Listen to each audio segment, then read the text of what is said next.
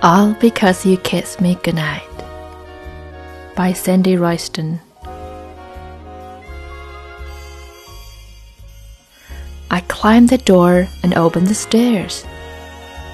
I set my pajamas and put on my prayers, then turned off the bed and cried into the light.